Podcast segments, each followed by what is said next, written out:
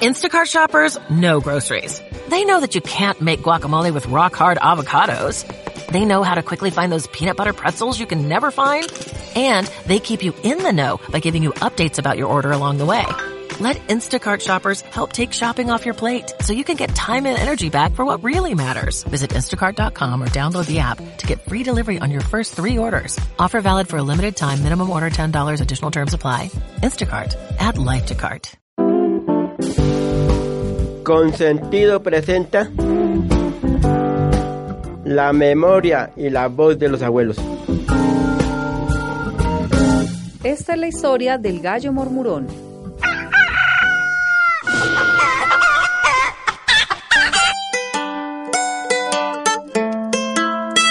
La señora Carlota Venegas, quien cuenta con una memoria privilegiada, recuerda que cuando niña le gustaba sentarse mucho al lado de su papá a escuchar las historias y los versos que echaban los obreros después del jornal, mientras se tomaban una cervecita en la primera tienda que existió en la vereda de Márquez, y que era, por cierto, la que administraban sus padres. Cada viernes, como a las 7 de la noche, el negocio se llenaba y con el paso de las horas y las cervezas, los jornaleros comenzaban a soltar la lengua e iniciaban una batalla de versos y coplas. En ellas hablaban de la vida, los amores, la política, pero lo que más los inspiraba la mayoría de veces eran aquellas situaciones jocosas y divertidas que constituían el día a día en esta vereda.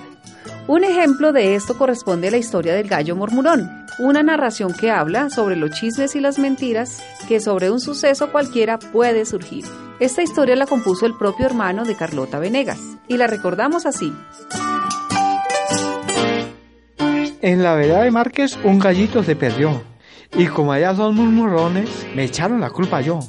El 26 de septiembre, el día que se casó Enrique, echaron al gallo al monte con una cabulla de fique. Pasaron dos semanas y el gallo no volvió más. Y le mandaron la razón a la casa de don Tomás, que ya se lo habían comido, cocinado en ensalada. Venegas con los peones, allá arriba en la cañada. Que ya se lo habían comido y que estaba muy sabroso y que las plumas andaban en manos de un canchoso. Tuvo el descaro el malpensado decir que se había encontrado unas plumas y parecía no mentir. La dueña del gallo se sentía como en la gloria, al saber que era testigo el candelero de Mortoria. El que llegaba con los cuentos era don Carlos Moreno, y corría para donde la abuela como una mula sin freno. El señor Conejo Globio también ayudó cuanto más. Allí ponía la oreja y se iba para donde don Tomás. Don Tomás decía, ¿Qué muchachos tan hambrientos? Ahora se lo comieron. Hablen y dejen los cuentos. Lástima el gallito, lástima, así como no. Mi mamita lo quería para el día que me casara yo.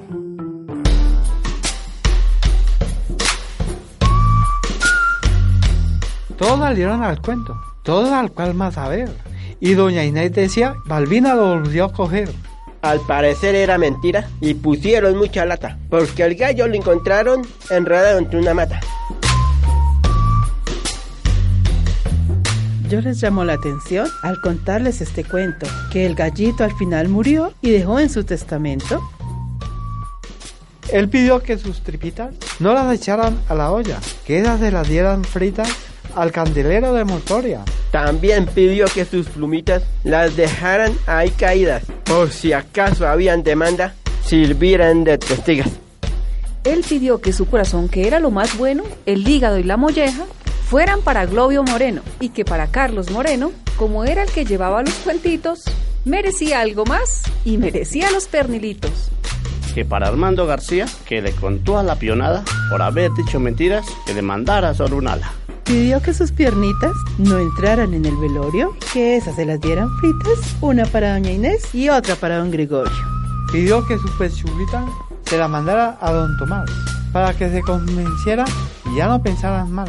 Y pidió que la dueña del gallo le dieran la rabadilla, y ahí quedaba distribuido entre toda la cuadrilla. Que hicieran un caldo bien sustancioso, con todos sus otros restos, y le dieran por tazadas a todos los que llegaran con cuentos.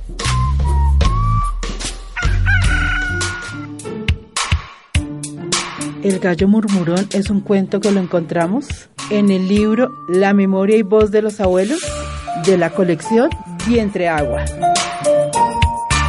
Grabación realizada por el Grupo Discapacidad Visual de La Calera. Producción realizada por Patricia Sánchez en el taller de radio de la Escuela de Formación Musical y Artística Tunjaque, Casa de la Cultura de La Calera 2019.